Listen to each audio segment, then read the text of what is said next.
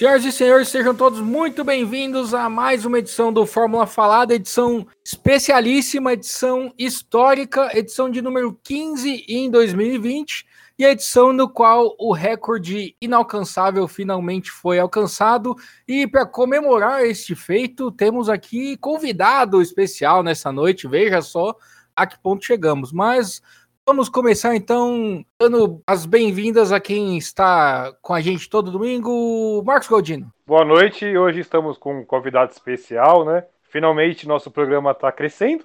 Então temos milhões de pessoas que nos escutam todos os dias e agora chegamos ao nível de termos convidados. Olha que chique. A gente tem tanto seguidor que se cada um desse um real, a gente ia continuar devendo. Seja bem-vindo, Gustavo Lopes. Muito boa noite, boa tarde, bom dia. Posso contar até 91 para homenagear o Hamilton aqui ou você acha que não cabe essa homenagem? Não, acho que não. Um, dois, três. Dois mil anos depois. 91! Muito bem. E seja muito bem-vindo aquele que está editando este programa nas últimas duas edições e que entende muito de Fórmula 1, dadas as mensagens que ele me mandou durante a prova hoje. Seja bem-vindo, Fábio Agari. Boa noite, Bob. Eu tô aqui só pela diversão, porque eu não entendi nada da corrida, só entendi que o Hamilton ganhou. É o que eu tenho para comentar. é o mais importante. Afinal de contas, você viu uma vitória histórica, a vitória na qual ele alcançou o inalcançável 91 vitórias. Quando o Schumacher se aposentou pela primeira vez, diziam que ele jamais seria alcançado o recorde de 91 vitórias. Está aí o Hamilton não apenas alcançou, como tem tudo para passar até o final do ano. Foi isso que teve na corrida, né, gente? Vamos... A pista nova, pista assim. E numa corrida foi bem mais ou menos. Vocês assistiram, né? Pelo amor de Deus, ô Galdino. Ah, é pra, é pra ser sincero? Claro. Eu assisti, só que dessa vez. Você dormiu. Eu fui vencido, cara. Eu acabei dormindo no finalzinho ali. Eu. Antes ou depois do safety car? Foi no safety car, cara. Mas eu vi, eu vi os melhores momentos depois ali, a parte que eu perdi, eu vi que não. Perdeu um total de nada. É. Enfim, né? Eu tenho uma pergunta de safety car, para começar como um leigo aqui. Eu vi que o Hamilton tava com uma distância gigante do segundo antes do safety car. Aí quando veio o safety car, tipo, zero, é isso? Sim. É, sinto muito. Não apenas zero, como quem tinha tomado uma volta, por exemplo, tem a oportunidade de passar o primeiro colocado, descontar essa volta, dar a volta inteira com a pista livre e encostar atrás deles de novo. Tomar a volta, você tá falando tipo retardatário, essas coisas. Exatamente. O retardatário ele tem a chance de descontar a volta que ele tomou. ok. Você não viu nada, porque nas últimas corridas, se você não entendeu hoje, nas últimas corridas que teve bandeira vermelha e eles tiveram que largar parado de novo, que nem a gente entendeu até agora, você deu sorte. Não, não, não, não, não. Nem a gente não. Nem os pilotos estavam entendendo o que estava acontecendo. Verdade, bem lembrado, Galdino. Mas o que que faz, tipo, entrar uma bandeira vermelha? Questão de segurança. Por exemplo, hoje, o safety car foi acionado porque tinha um carro em local perigoso na pista. O que aconteceu com a bandeira vermelha quando não tem condição de os carros continuarem, porque, por exemplo, teve algum equipamento de segurança da pista foi danificado e precisa ser consertado. E aí precisa tirar os carros da pista. Foi o que aconteceu da última vez. Entendi. Tem uma história de safety car que talvez você possa até lembrar que você já ouviu falar algum dia. O Felipe Massa, em 2008, ele estava disputando o título contra o Lewis Hamilton. E Eis que o Nelsinho Piquet, que era copeiro de equipe do Alonso, bateu o carro, forçando o safety car. O safety car ele entrou na pista e o Felipe Massa parou para poder abastecer. No momento que ele estava abastecendo, é, a equipe liberou ele, só que a mangueira do combustível não tinha saído do carro ainda. Então ele acelerou, estourou lá a mangueira do combustível e ele perdeu a corrida. E o Fernando Alonso, nosso amigo Gustavo é, é fã dele, acabou vencendo a corrida. Meses depois, a gente acabou descobrindo que o Nelson Piquet ele bateu o carro propositalmente para forçar o safety car, ajudando o Alonso a ganhar a corrida. Não sabia dessa história, não. Caraca! Não, mas você já vai apresentar o convidado às maracutaias da Fórmula 1? a gente não devia incentivar a pessoa a assistir ao invés de espantar no, no primeiro contrato? Ah, eu, eu me atraio por maracutaia. Ah, então tudo bem. Eu tô aqui tentando entender a, a iniciativa de, de trazer essa história maravilhosa. É, isso acabou decidindo o campeonato que, infelizmente, o Lewis Hamilton ganhou do Massa aqui no Brasil, naquela famosa história dos 30 segundos que fez uma puta diferença, né?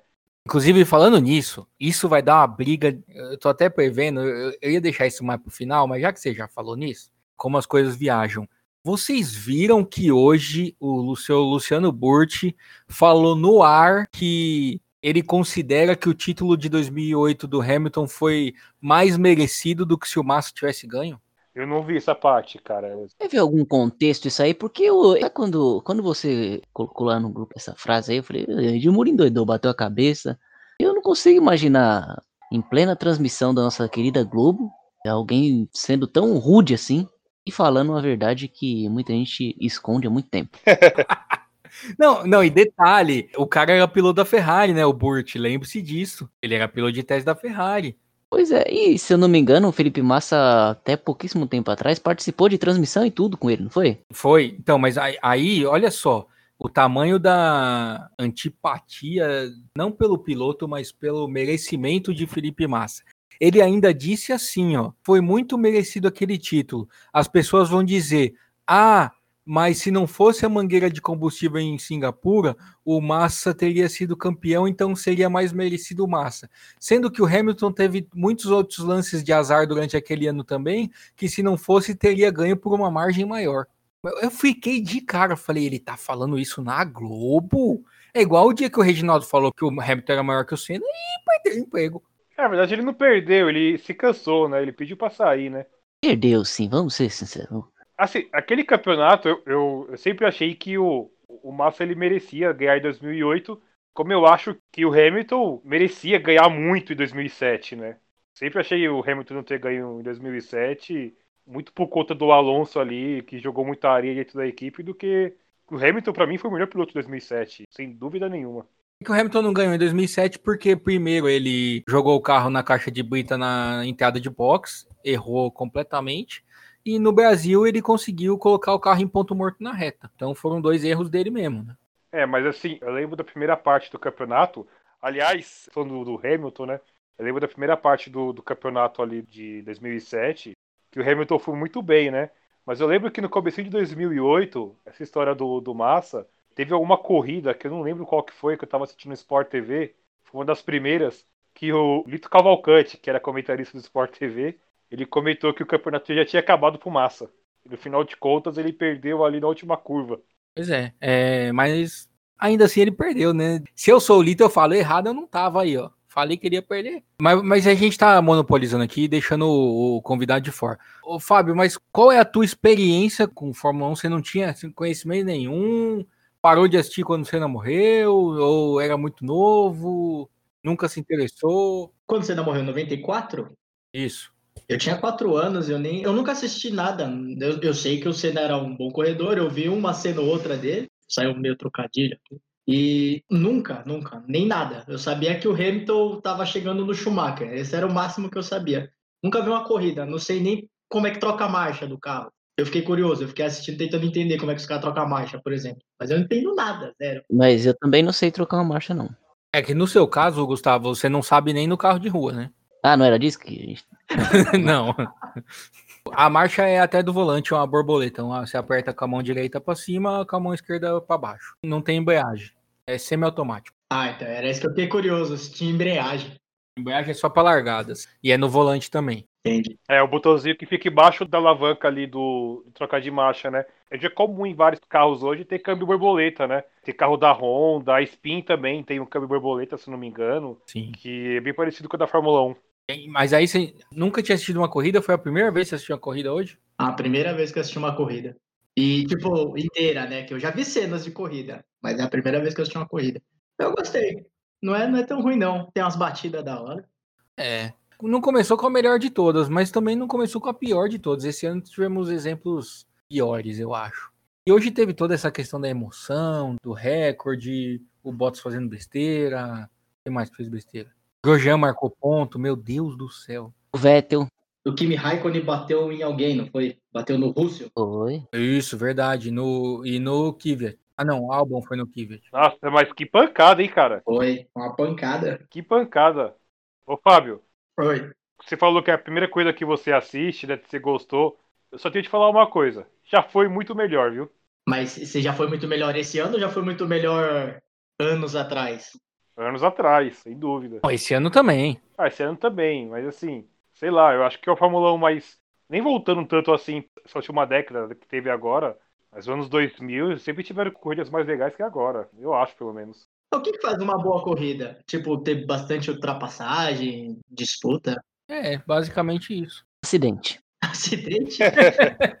Também. Uma corrida fica monótona é quando a gente, tipo, o Hamilton vai embora, para na frente, fica o segundo, e fica uma corrida que praticamente é procissão, entendeu? Que não tem ultrapassagem, ah, e fica um seguindo o outro só. é, fica um seguindo o outro. Ah, isso que você quis dizer com posição do- nos outros podcasts. É, exatamente. Ah, e ó, vivendo e aprender. Então, mas aí eu vou falar o seguinte: hoje, colocaram o safety car porque o Ricardo ia tomar uma volta. Ele, como terceiro colocado, ia tomar uma volta. E não fez uma corrida ruim, hein? Não, não, não fez uma corrida ruim, mas assim, pra ver a distância que o Hamilton e o Verstappen estão do resto da galera. Eles iam botar uma volta no terceiro colocado. Ia ser uma vergonha. Falando em termos de campeonato, de disputa, Então, mas é nesse nível de disparada que os carros da Mercedes estão na frente? É isso que eu tava tentando entender também. Mercedes e o, a Red Bull do Verstappen, né? Foi o segundo colocado. É porque assim, Fábio, a história da Fórmula 1 sempre teve equipes que dominou assim um, um certo período, né? Lá do final dos anos 80 foi a McLaren com motor Honda, no começo dos anos 90 foi a, Williams, foi até ali a morte do Senna, depois a McLaren ganhou dois anos seguidos. Aí no início dos anos 2000 foi a Ferrari também, né, que ganhou ali os cinco campeonatos com o Schumacher, né? Mas na história da Fórmula 1, a gente nunca teve uma equipe que dominasse por tanto tempo como a Mercedes, né? A Mercedes ganhou todos os campeonatos de 2014 para cá, entendeu? Isso, assim, nenhuma equipe conseguiu é um feito desse como eles estão fazendo agora. E tudo com o Hamilton. É, exceto 2016, que, que, que foi campeão foi o Rosberg. Ele foi campeão em cima do Hamilton, Mas os dois eram da mesma equipe, né? é, da mesma equipe. Eles tinham uma rivalidade muito grande. Aí o, o Rosberg ele foi campeão, no dia seguinte ele se aposentou. E o Hamilton, na época, falou que ele foi campeão e se aposentou com medo de defender o título no ano seguinte, né? Porque sabia que ia perder de novo. E eu acho que o Hamilton tinha razão, mas enfim. E eu acho que o Rosberg tinha razão, eu faria igual também. Sabe quando você nunca ganha do seu irmão num jogo? Aí quando você ganha, seu irmão fala assim, eu quero a revanche. Você, não, não. Você vai e desliga o videogame. A mãe tá chamando agora, não, não, vou jogar não. O Rosberg fez isso. Só um adendo, se vocês ouvirem algum barulho esquisito, é porque aqui tá uma televisão no- na final da NBA e a outra, o Corinthians, acabou de tomar um pênalti contra o CH. Então, se tiver uns xingo, é porque o Corinthians tomou gol. Eu corto na edição. É, ou não precisa também. Tá bom. Você que é o chefe. Ô Fábio, se tiver descarga não precisa cortar não, tá? É isso a gente avalia depois. Vamos enaltecer o, o- o Hamilton aqui. Não, não, só esclarecer uma coisa. Hoje eu não tô na coxa acústica, tá? Ah, que bom. Então, se tiver descarga, eu vou ficar preocupado. Como é que você consegue essa proeza? O Gustavo, você acompanha a Fórmula 1 desde quando? Já que estamos falando de primeira corrida e tal.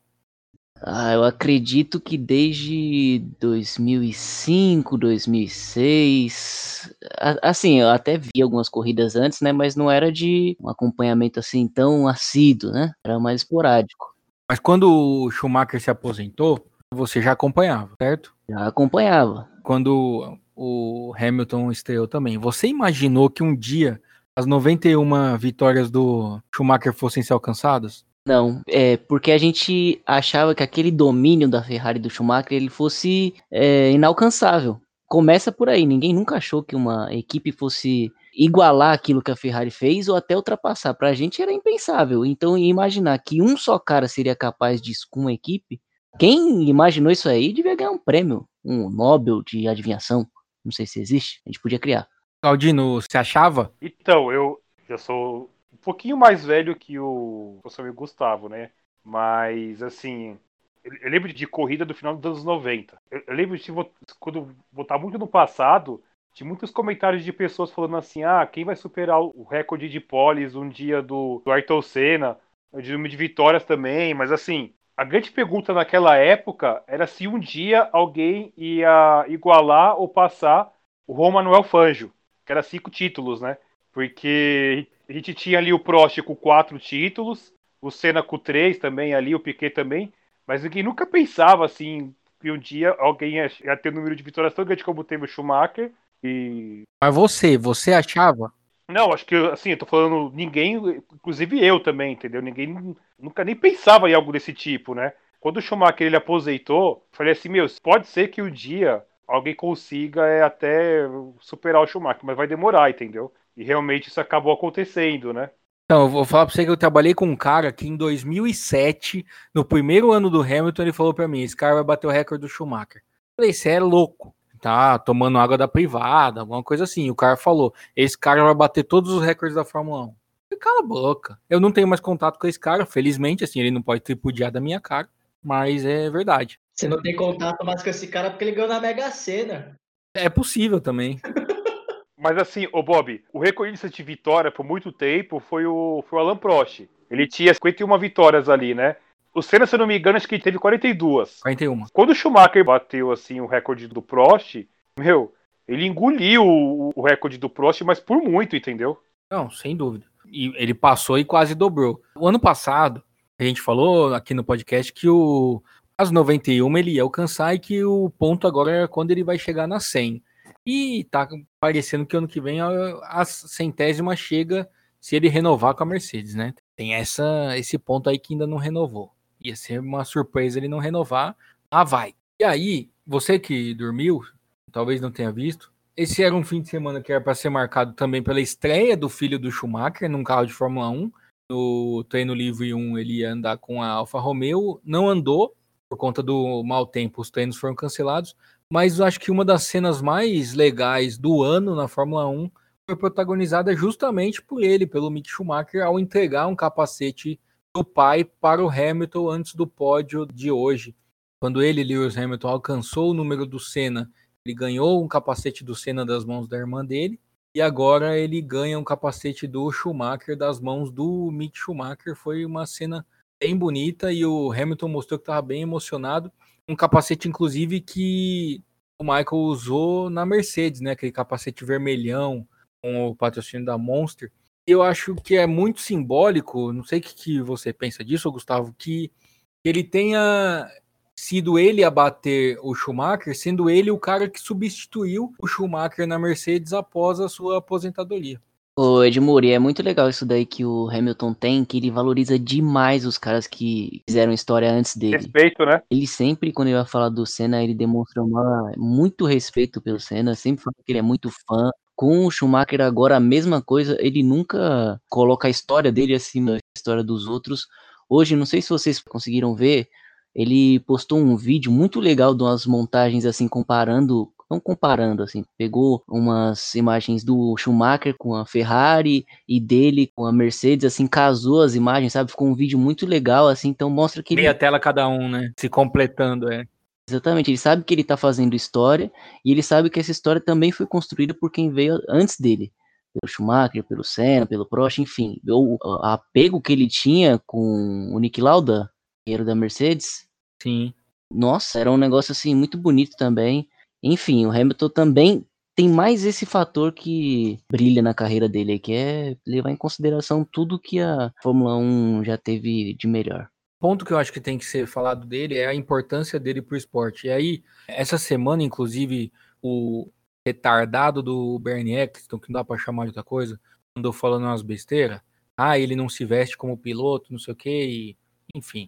Mas aí a gente vê a importância que ele tem para o esporte. E aí o, o depoimento que o Fábio deu agora há pouco confirma isso. Ele nunca assistiu uma corrida de Fórmula 1, mas ele sabia que o Hamilton estava para fazer história. As pessoas que não gostam ou que não acompanham Fórmula 1 sabem quem é o Hamilton, o seu Bernie Eccleston. Elas não sabem quem é você, mas o Hamilton elas sabem. Posso confirmar, eu sei quem é o Hamilton e não sei quem é esse que você falou. É o ex-dono da Fórmula 1. Aliás, Bob, você foi muito feliz no que você falou agora, porque até a Ângela, minha namorada, que às vezes sabe aqui do podcast tudo, às vezes a pergunta é o seguinte: sério que o Hamilton não ganhou hoje, sabe? E assim, também eu acho que ela, como até o Fábio, nunca assistiu uma corrida de Fórmula 1, entendeu? Então, assim, eu acho que ele representa muito pro esporte, né? E o número que eu acho que chama atenção, até nisso que eu tava conversando com o Fábio aqui, da dominância da Mercedes, é que se juntar as poles que o Hamilton teve só na Mercedes, ele ainda tipo tem mais pole que o Senna. Se juntar as, as poles que ele tem só na Mercedes, ele tem mais pole que o Schumacher. O recordista anterior, são 70. É, então assim, eu queria só colocar um ponto aqui na conversa. Talvez se pergunte hoje se um dia alguém possa bater o, o recorde do Hamilton. Talvez o, o, Verstappen, por ele ser muito promissor e ser muito novo, ter começado muito cedo na Fórmula 1, que ele começou com 17 anos, talvez ele possa conseguir isso um dia. Talvez, mas assim, eu tenho dúvidas que qual rumo que a Fórmula 1 vai tomar nos próximos anos. Se a Fórmula 1 tomar um rumo de criar uma competitividade maior, que mais pilotos possam disputar vitória, disputar título, sabe? Que é um caminho que acho que os fãs querem que a Fórmula 1 leve. Se isso vier acontecer, eu acho que esse recorde do Hamilton que ele vai aumentar ainda mais possa nunca ser batido. É, mas ao mesmo tempo, se o Hamilton resolver que ele vai ficar mais sete anos na categoria e chegar aos 42 igual o Raikkonen, ele vai ficar mais, sabe quanto tempo lá ganhando corrida, né? Aí o Dixon ganhando 52 vitórias na Indy, sendo que a Indy todo ano tem 10 pilotos diferentes ganhando. Tá, ele tá lá há 25 anos? Tá, mas enfim, a gente não sabe quando que o Hamilton vai parar. E ao contrário do Alonso, que o Alonso, quando foi campeão a primeira vez, ele falou: quando eu ganhar o meu terceiro título, eu me aposento. Vai chegar nos 80 anos correndo, porque não chegou no terceiro título e não chega nunca. Mas o Hamilton nunca vi ele falando assim: não, quando eu bater tal meta, eu paro. Ele, o negócio dele é correr de Fórmula 1. Mas ele deu algumas declarações recentes que ele disse que não se vê parando de correr. Então. Então eu acho que ele vai correr por muitos anos ainda, né? Eu voto, já falei isso aqui, que inclusive hoje eu ouvi uma história de que a Mercedes está negociando para fornecer motor de volta para a Indy. Eu sou a favor dele tentar lá um aninho, igual o Mansell fez. Só um aninho, sim, para brincar. Ia ser legal. Ele já falou também de MotoGP, né? Aí é difícil chegar lá ganhando, né? Fazer essa transição. É difícil chegar lá e sobreviver, né? Começa por aí. É, também. Mas se ele faz isso aos 35, 36 anos, digamos que esse ano ele fale, tô indo pra MotoGP, e chega lá e ganha, meu amigo, aí para tudo, constrói uma estátua dele em cada cidade e fala, ó, pode ficar com tudo para você. Você é o presidente do mundo agora e tá tudo resolvido. É... Fábio, se você pudesse reviver o momento da corrida, você lembra de algum que marcou? Ou você achou que a corrida foi tão chata quanto eu achei? Eu tava assistindo deitado, eu falei, acho que eu vou acabar dormindo. Eu passei a noite virada. A primeira coisa que eu reparei foi na batida, né? Para mim ali a corrida estava sendo monótona, não estava entendendo nada. Para mim não fazia diferença a ultrapassagem. Aí tinha uma tabela do lado com números que eu não entendia. Depois que eu fui entender que era que era a distância um pelo outro. E daí teve a batida do Kimi Raikkonen, que é, é o Kimi Raikkonen, não sei o nome dele. Isso. Aí jogou um pro lado, escorregou. Falei, ah, começando a ficar interessante, porque aquela curva teve vários acidentes, né? Exatamente. Essa para mim foi a cena. Eu ficava esperando aquela curva para ver o que, que ia acontecer. Você sabe que essa é uma tese que eu tenho, que a gente já falou aqui no Fórmula Falada, que é o acidente ele chama muito mais atenção do que a ultrapassagem para quem não assiste é, corrida. Com certeza, com certeza. Mas, ô Gustavo, eu que acompanho de vez em quando, né? Tem um momento da prova mais marcante. O Vettel botando o Magnussen para fora. Rapaz, ele ainda falou alguma coisa ali, tipo, ah, esse cara, ninguém suporta mais esse cara. O Vettel falou? Ele deu uma dessa, ele falou alguma coisa assim, é porque eu não consegui depois ouvir a tradução do nosso querido Luciano Burti. E ele subiu uns degraus aí na sua escala de pessoa querida, Edmur, depois que ele falou que o Massa não deveria ter ganho o campeonato. Uhum. Só pra confirmar aqui. Não, não, não, é, mas o, o que eu não gosto é o Jafone. Ah, tá, tudo bem. Mas ele falou uma coisa nesse sentido. E também com razão, né? Ninguém aguenta mais o Magnussen. Não, é nem o Gunter. Se ele correr ano que vem, eu acho que os pilotos se reúnem para todo mundo ir embora e deixar o Magnussen sozinho. Não só o Magnussen, né? O cara que divide equipe com ele também, né? Esse aí hoje tá feliz, né, o Galdino? Fez dois pontos. É.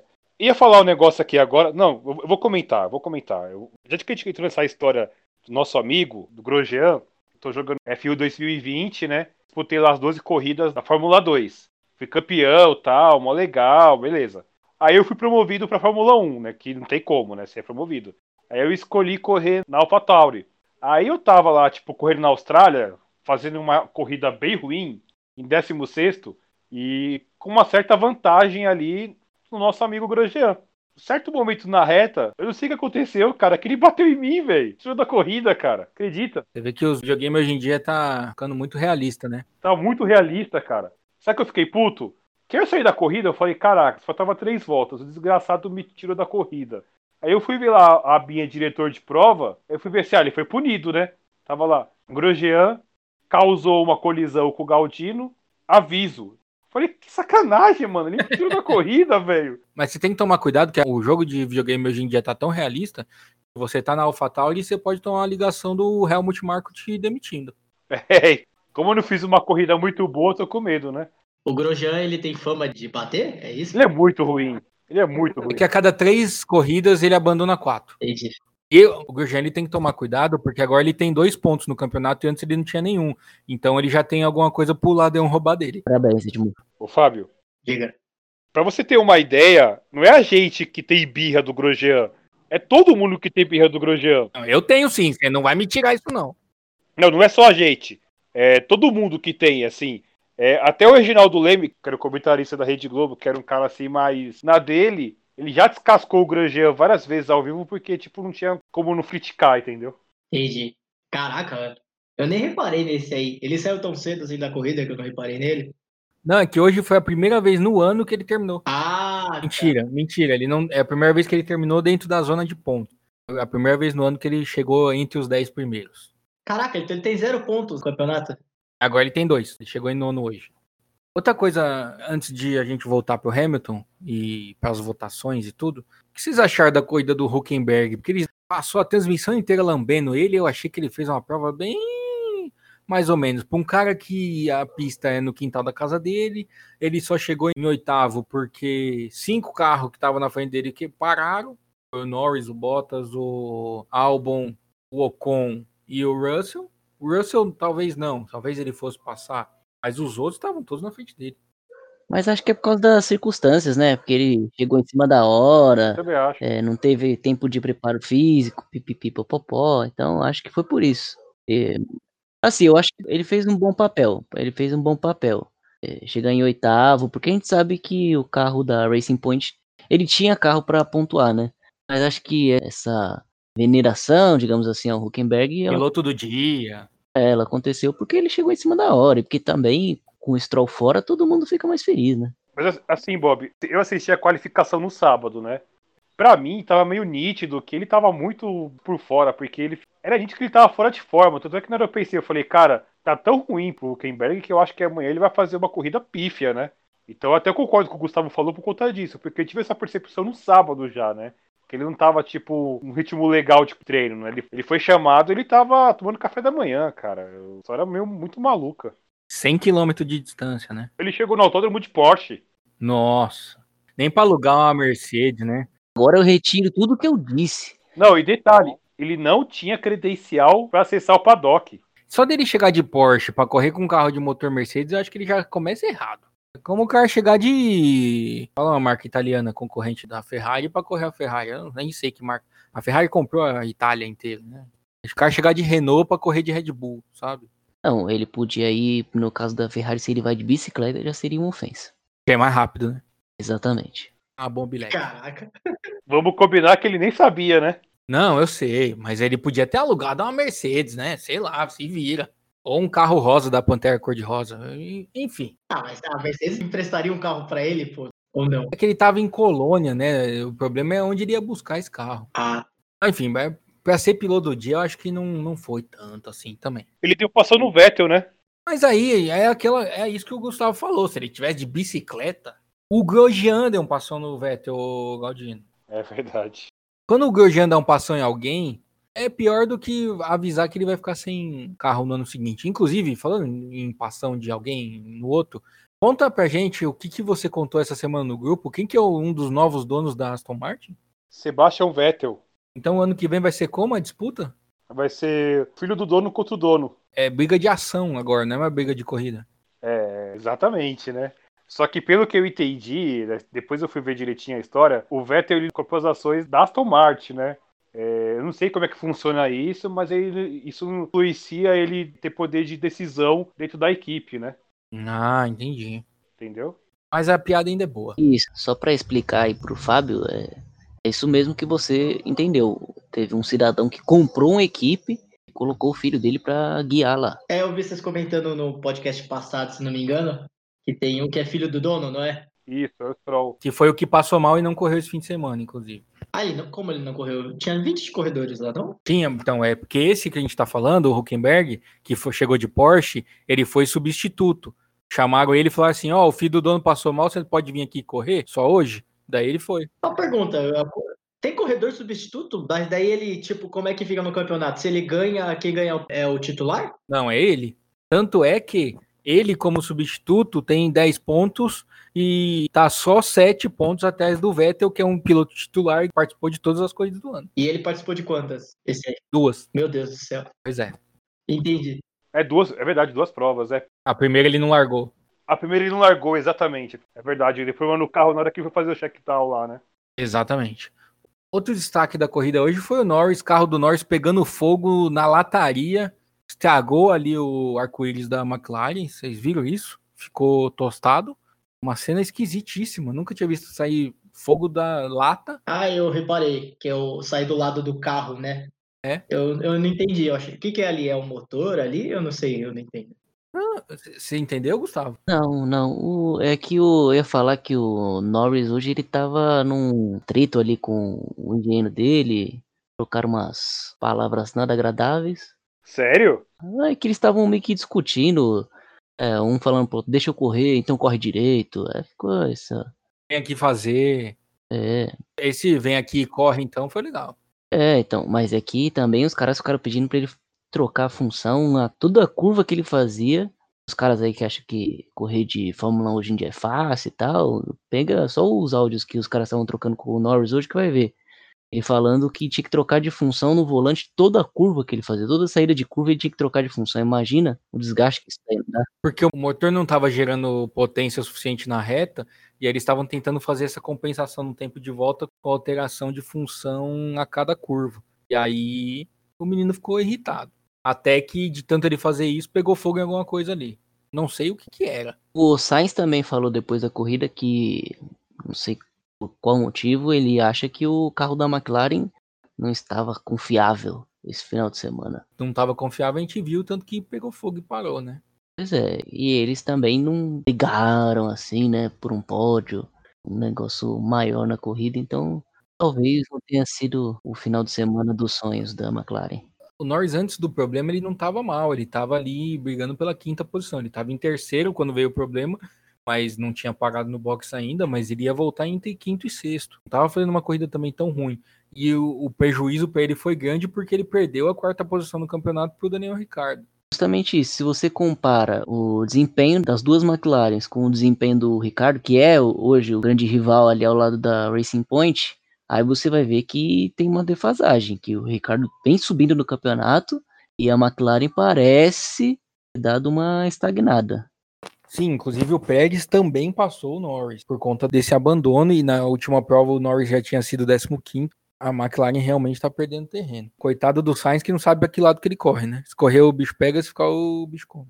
Então, eu tava vendo uma matéria faz um tempinho, né, em algum lugar, o comentário era esse, né? O Ricardo ele teria se precipitado ao sair da Red Bull para poder ir para Renault, e ele se precipitou de novo saindo da Renault para ir para McLaren, porque a- ele não teve paciência de esperar a evolução da Renault esse ano, e a Renault evoluiu bastante esse ano, né?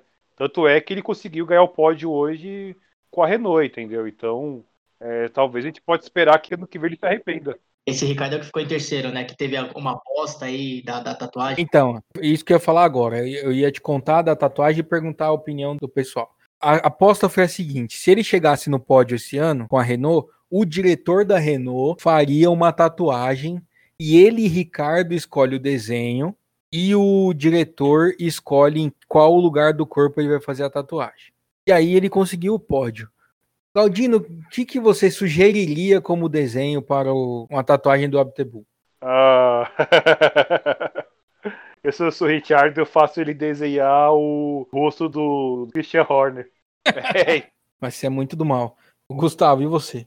É, eu, se eu fosse o Richard, ele tem várias opções. Ele pode fazer uma tatuagem assim, vamos supor, algum nome brasileiro, que aí o Siri não vai entender.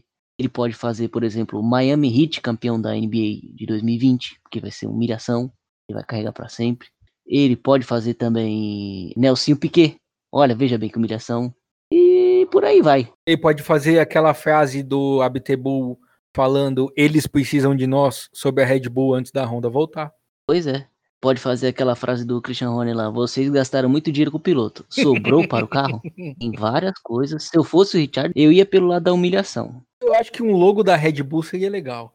Mas o Ricardo disse que vai ser algo que envolve ele, Ricardo e a Alemanha, já que o pódio foi na Alemanha. Aí vai ser a foto dele segurando a bandeira.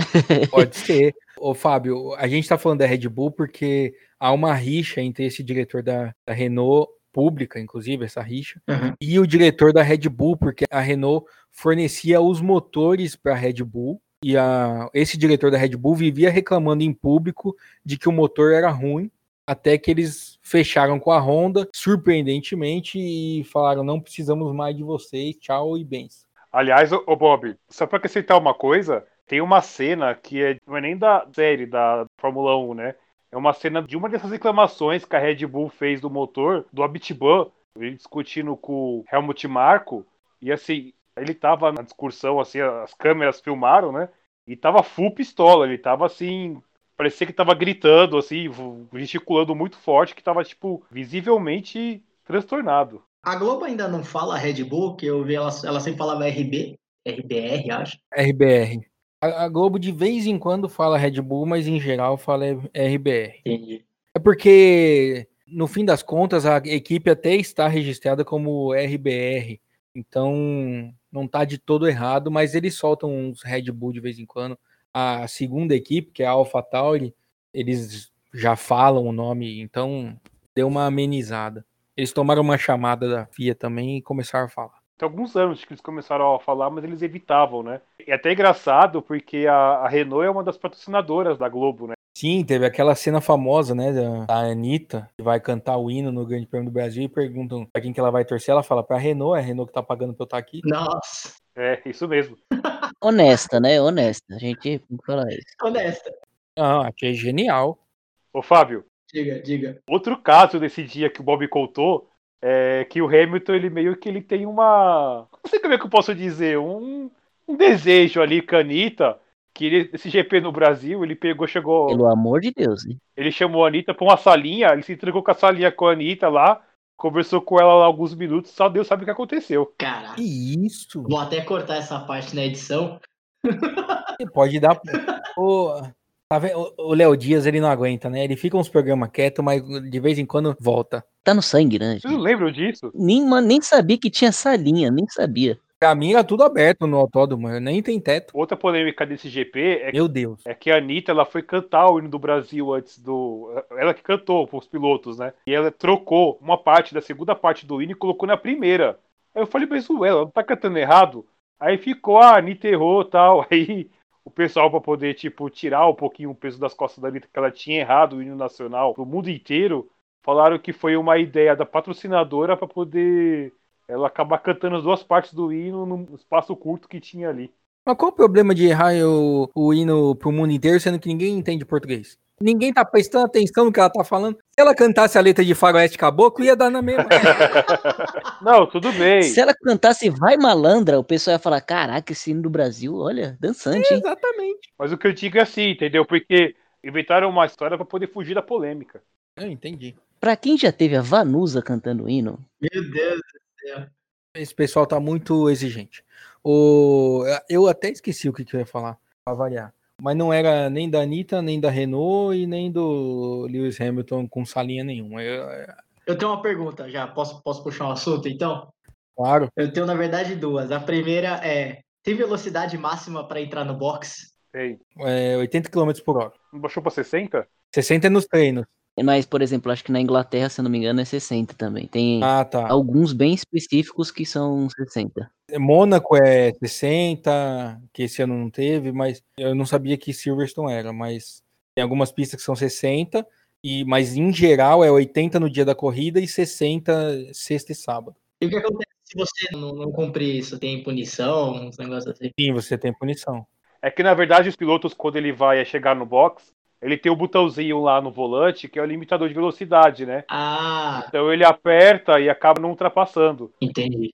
Eu posso estar errado, essa questão de limitar a velocidade, ela começou num final de semana que teve um piloto que foi atropelado, né? Salvo engano, foi no mesmo. Um piloto não, mecânico foi atropelado. É isso que eu ia falar. O piloto foi atropelado, ele. Mereceu, né? O cara que é piloto tá fora do carro, vai fazer o quê? Vai ser atropelado. Se eu não me engano, foi 94, não foi? Foi, foi no mesmo GP que o Senna faleceu.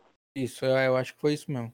Qual a segunda pergunta? A segunda pergunta é sobre o design do carro. É, todos os carros são obrigatoriamente ter o mesmo design? Não, é, existe um regulamento esportivo e um regulamento técnico que eles têm que obedecer limites. Então, assim, o carro não pode ter mais do que X metragem, nem menos do que X metragem. Tem que estar entre aquilo.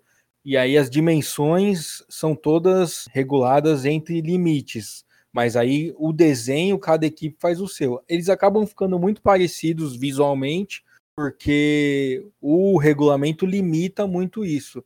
Mas. A parte aerodinâmica, né? Isso, mas se você colocar um carro do lado do outro, e tirar os patrocínios e tal, que isso varia muito a nossa visão, você vai ver que os carros são bem diferentes entre si. Ah, entendi. A parte aerodinâmica ali, é, das asas principalmente, que é do fluxo de ar, tudo, ela diferencia bastante, né? E tem até o caso que até emblemático que tá rolando esse ano, Fábio, que a, a Racing Point ela teria copiado na cara dura o carro da Mercedes do ano passado. Ah, mas aí rola um, um processo de direitos autorais? Tem essas coisas? Na verdade, a confusão que deu é que o duto de ar lá da Mercedes, lá o duto de freio da Mercedes, era idêntico ao que a a Racing Point está usando esse ano, né? Mas assim, a Fórmula 1, ela tem assim uma espionagem muito grande, porque é comum assim equipes contratarem fotógrafos para eles tirarem fotos de outros carros para poder ter ideias ou até mesmo copiar também, entendeu? Tem uma cena clássica do Vettel, que o Vettel passa algumas corridas sem ganhar da Mercedes e ele vai atrás do carro da Mercedes e dá uma olhadinha embaixo do carro para ver se vê alguma coisa. Como assim? Pra ver algo diferente? É, é mais show de encenação, né? Deixa eu ver o que que tem nesse carro aqui. Ele mede o carro com o pé, né? É, também.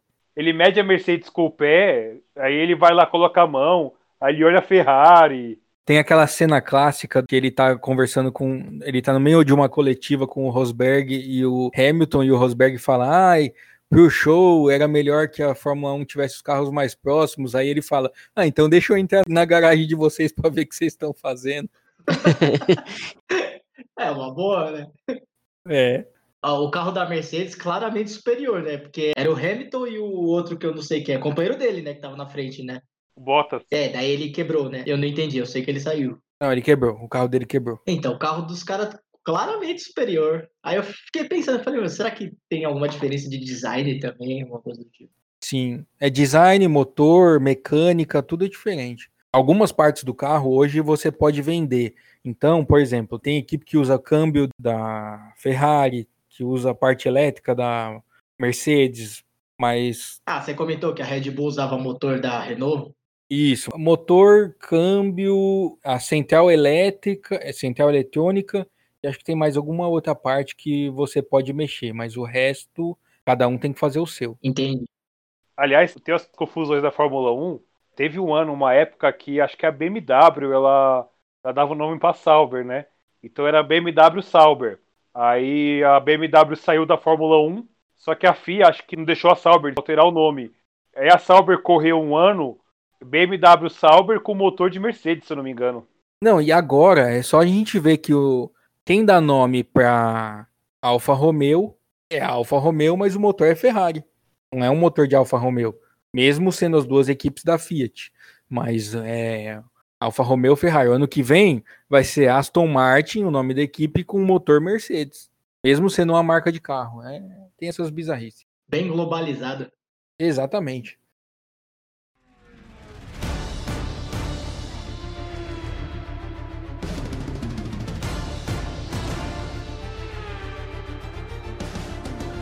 Vamos fazer um, um teste aqui. Você consegue dizer hoje, pelo que você assistiu, quem seria, quem teria sido o melhor piloto do dia para você? É fácil falar Hamilton, né, nessas horas, não?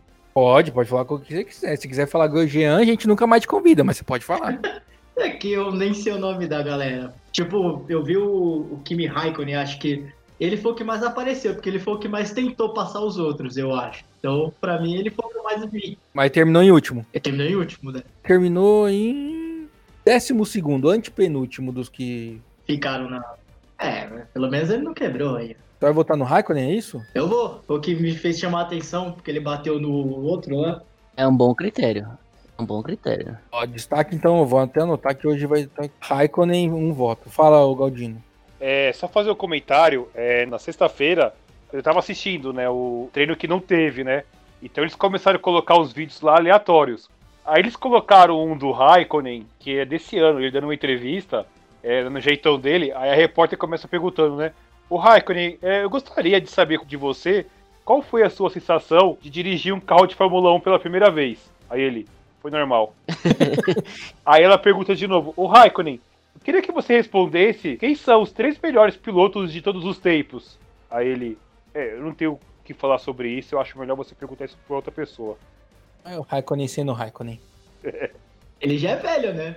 Ele é o mais velho de todos, inclusive hoje ele se tornou o piloto com mais quantidade de corridas disputadas na Fórmula 1. Mais um recorde aí. É, ele começou jovem na Fórmula 1, né?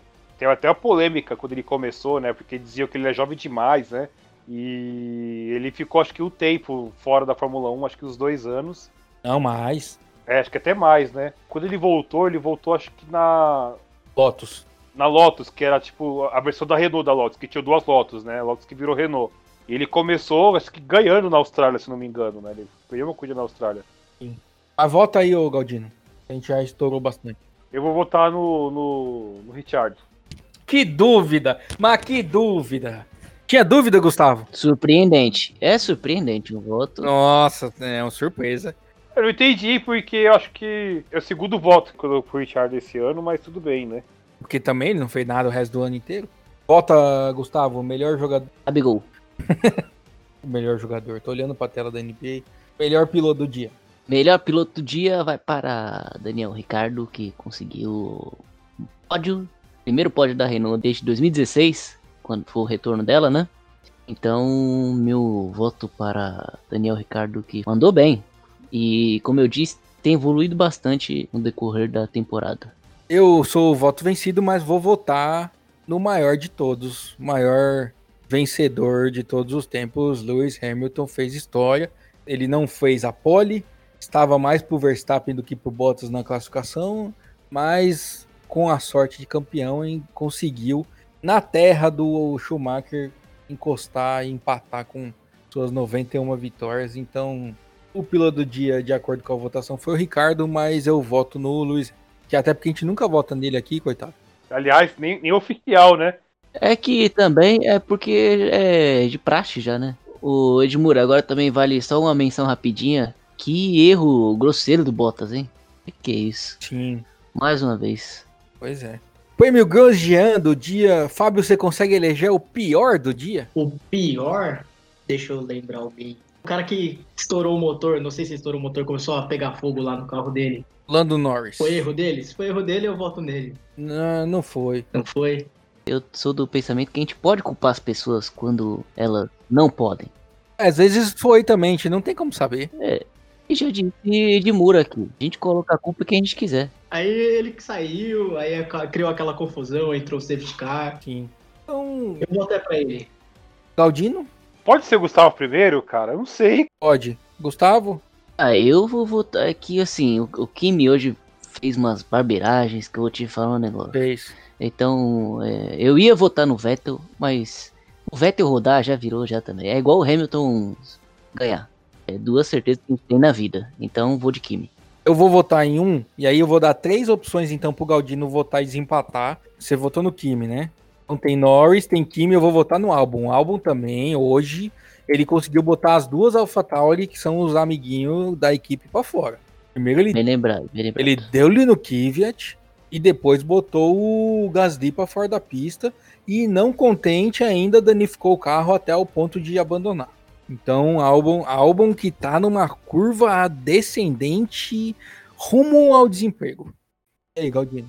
Então, eu cheguei a pensar em voltar no Raikkonen porque Eu não acho que ele fez uma má corrida pra dizer ele, ah, ele foi o pior piloto do dia. Mas eu achei aquela manobra dele pro Russell lá muito esquisito, né? Mas, assim, o Albon eu acho que ele tá devendo, né, cara? Então eu acho que eu vou votar nele também. Então, o pior do dia pro álbum já vem sendo uma constante. Tá devendo mesmo. Nota pra corrida. Você tem uma nota de 0 a 10 pra corrida, ô Fábio? Pra mim foi uma nota 8, mas é porque eu fui com a expectativa baixa. Eu achei que ia ser mais chato, sendo bem sincero, como eu não conhecia também. Mas foi legal, eu me diverti. Porque eu nem dormi, eu achei que ia dormir. Deixa eu fazer uma pergunta. Qual a sua experiência hoje com a Fórmula 1? Você assistiria novamente? Assistiria assim, se tiver de bobeira. Não seria um negócio que eu acordaria, mas como eu tô acordado na hora da corrida, eu assisto. Semana que vem a prova é 5 horas da manhã, viu, Fábio? Então você trata aí de colocar pro despertador. Então, eu, eu durmo à tarde. Eu tenho dormido a meio-dia e acordo umas 6, 7 horas da noite. Então, essa hora eu já tô acordado. Ah, então pera aí, vou, vou, vou voltar atrás. A corrida vai ser 2 horas da tarde. É, Esse ano que não tem prova nas Américas, o Fábio assistiria todas. Todas. Falando em horário, o Galdino, você que semana passada reclamou, na última corrida reclamou do horário das 8, agora tivemos uma corrida horário intermediário, foi às 9. O que, que você achou? É pra eu dar nota já? Não, você fala isso e aí dá nota. Não, eu achei melhor. Não, 9 horas é melhor, cara. Sim, 9 horas é horário bom. Antigamente sempre foi 9 horas, né? Era um horário. Você sabia que era às 9? Não, eu sabia, eu sabia. Tanto é que o treino eu assisti no horário certo, inclusive, né? Eu acordei 9 e meia, liguei a televisão e tava passando já, tava na décima volta, fiquei meio chateado. Pô, mas no site da Globo, no site da Globo tava escrito 9h30. Eu também achei que era 9h30. Por sorte eu deixei a TV ligada. Não, eu achei que era 10 mesmo, eu liguei a TV de, pra ver o que tava passando e tava passando a corrida. Eu falei, eita! E sua nota, Galdino? Eu vou dar uma nota 4. E vou justificar que. Ai, você vai roubar a minha justificativa, eu vou ficar bravo com você. Fala, Agora você vai ter que esperar da minha justificativa. fala. É, eu vou justificar porque, assim, o ano teve corridas ruins, mas eu me mantive acordado. Essa corrida não deu certo, cara. Eu capotei mesmo. Confesso pra todo mundo que eu dormi. É, teve fatores externos? Tiveram fatores externos, mas como foi uma corrida que não conseguiu me segurar, eu vou ter que dar uma nota bem baixa pra ela, então aí eu minha nota 4. Ai, que bom. Gustavo, sua nota. 6. Seco assim? É, não, foi uma corrida. Fiquei esperando a chuva. Só me enganou. Pensei que ia chover. Mas não achei uma corrida tão chata. Assim. Teve boas histórias. E fora que o Hamilton bateu o maior dos recordes depois dos títulos. Então, um domingo que entrou pra história na Fórmula 1. Eu vou dar uma nota 4, por isso o meu susto, a nota do Galdino. E eu justifico porque é o número que o homem gosta. Ele usa o 44. Então eu vou dar uma nota 4 em homenagem ao seu Lewis Hamilton. Caraca, parabéns, Edmundo. Poético, poético. Jamais teria pensado, é, jamais teria pensado em uma coisa tão profunda. Exatamente por isso que eu dei 8, porque são duas vezes o 4. Ele usa o 44? Exatamente, olha. Genial, foi exatamente por isso que eu dei 8. Muito bem. Parabéns. E eu dei 6 porque é o número de títulos dele. Olha. Sem querer. Ô Bob, Oi. aí nesse pensamento, se juntar o meu 4 com o seu 4, dá 44. Olha só, mas eita, que tá todo mundo cheio das matemáticas. Amenon, Como é que é o, o Gustavo? Amenon. Nem parece que é todo mundo de humanas. Não, é, eu não sei. O Fábio é do quê? Eu sou exatas. O Galdino também é exato. O Galdino não é, o Galdino é TI, né? TI é tentativas infinitas. É isso aí. o MET aí também. Análise de desenvolvimento de sistema. É isso? É isso. Pra mim, Aí. isso aí. É, semana que vem a gente tem um total de zero corridas, então provavelmente a gente não venha, a não ser que tenha uma notícia bombástica, igual teve semana passada, a gente foi obrigado a vir trabalhar por causa da Honda. Brincadeira, hein? Vai saber o que eles anunciam. Vai que o Hamilton anuncia que ele vai correr na Indy ou na Stock Car inglesa. Ou, olha, isso seria. Já pensou se ele anuncia que ele vai correr de BTCC, que é a Stock Car inglesa? E estou aqui dando para vocês em primeira mão a notícia. Fica a dica aí. Se não tiver nada disso, eu acho difícil que a gente venha, porque quando tem corrida já tá difícil. Imagina quando não tem.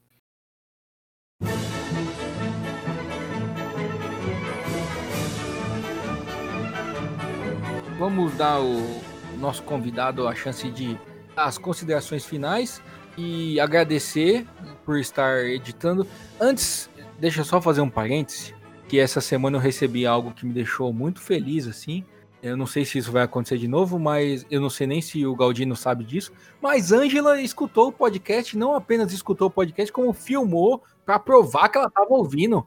É. É. Meu Deus do céu, aí sim. É fato verídico. Ganhando mais uma ouvinte. E então. Eu não consigo nem falar mais, que eu acho que. Muita emoção. Conseguimos. Eu achei que a gente ia passar o ano inteiro sem conseguir é, esse momento de glória para esse podcast, mas conseguimos que Ângela nos escutasse. Muito obrigado. Então, é...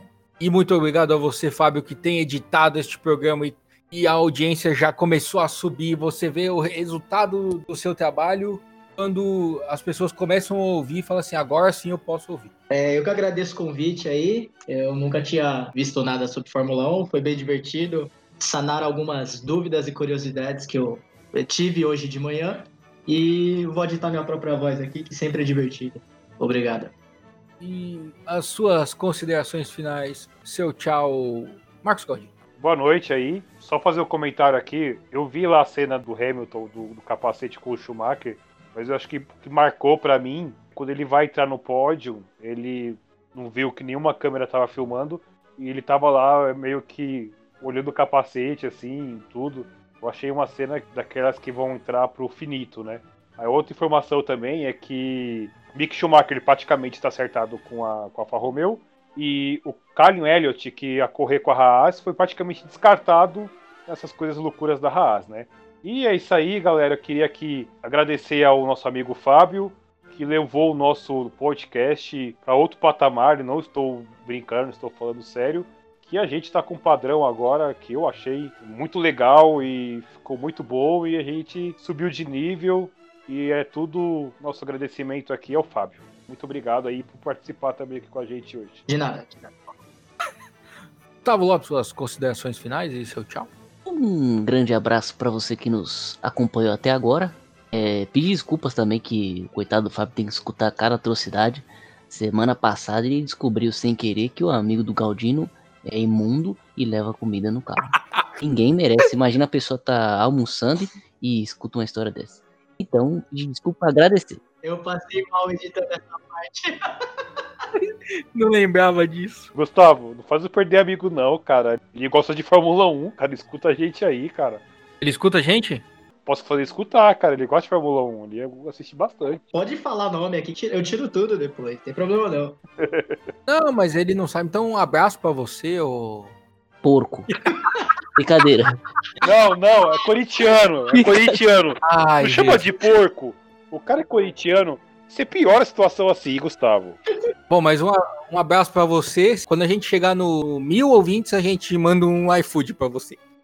Então é isso. Esta foi a 15 edição do Fórmula Falada em 2020, com a participação ilustre do Fábio Agari, que está editando este podcast voluntariamente. É sempre bom dizer, até para a gente ter provas na justiça do trabalho.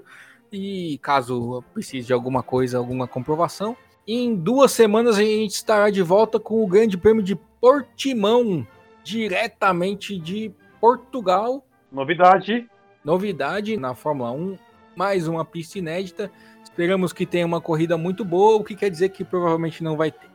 A quem nos ouviu até agora, muito obrigado. Fábio, muito obrigado mais uma vez. Seja sempre bem-vindo neste humilde podcast.